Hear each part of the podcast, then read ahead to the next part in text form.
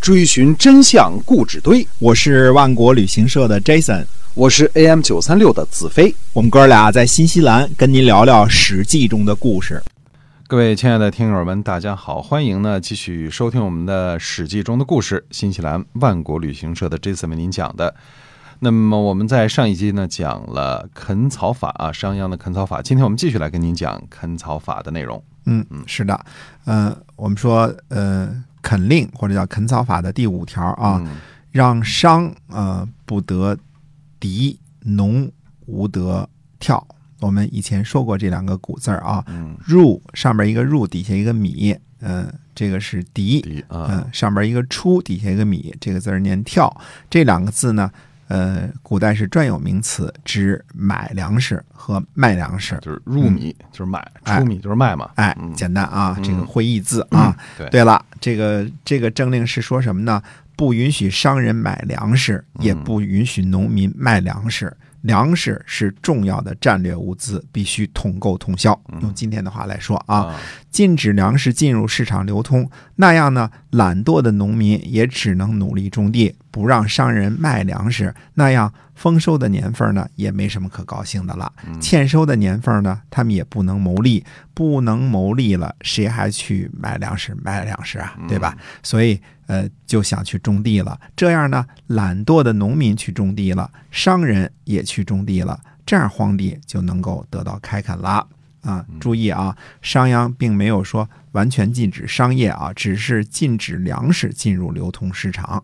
这样呢，断了懒惰呃不种粮食的农民和这个呃粮食投机商啊，什么靠着嗯、这个倒卖倒卖、囤积哎粮食牟利的这些商人啊，断了他们的活路。这两种人呢，只能去种地了。第六条呢，音乐和服饰，嗯、这些东西呢，不要在各个县里流通，这样呢，人民做事呢就不会，呃，连头都不会回。原来原文用的是顾啊，就顾就是回头的意思，就不会受什么过多的影响。风气呢不至于奢靡，做事情呢头儿都不回，肯定会专注，专注做事，风气不奢靡，荒地就能得到开垦了。这里的意思呢，就是不让人民接触到任何能够消磨人意志的东西啊，服装啊，这个音乐呀、啊这些东西都不让弄了，那不让流通了。第七呢，不允许雇人，厉害啊， 不允许雇人。这样呢，士大夫就不能雇人去建设和修缮自己的宅邸了。那些士大夫的儿女们呢，也不能吃闲饭；懒惰的人呢，不能偷懒儿。这些靠着给别人帮佣的人呢，就没地方混饭吃了，他们就一定得去务农。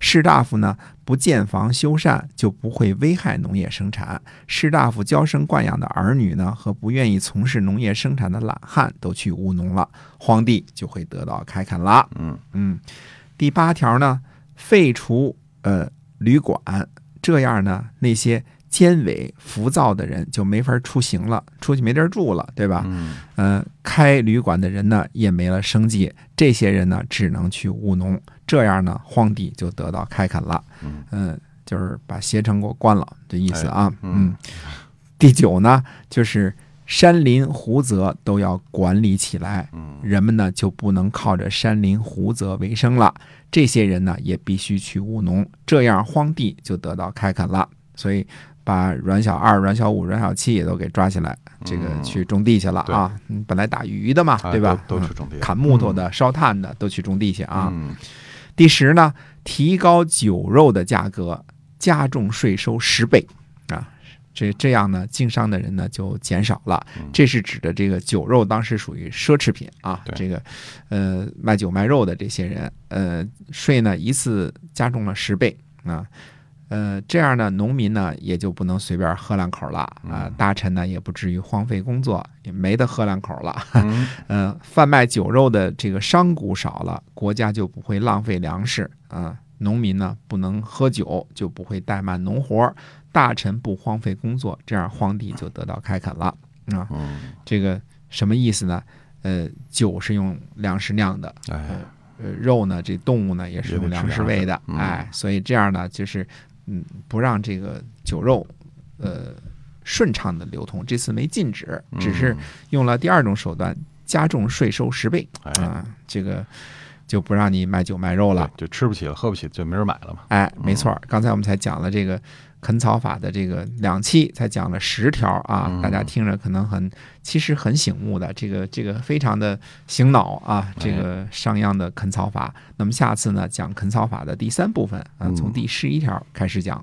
好，今天我们《史记》中的故事先跟大家讲到这儿，垦草法的呃其他的一些内容哈。嗯那新西兰万国旅行社，那么是这个我们在本地的南北岛团天天出发，也是携程上唯一没有差评的新西兰本地旅行社，有二十二年历史。您可以关注我们的公众号，搜索“新西兰万国旅行社”。我们下期节目再会。再会。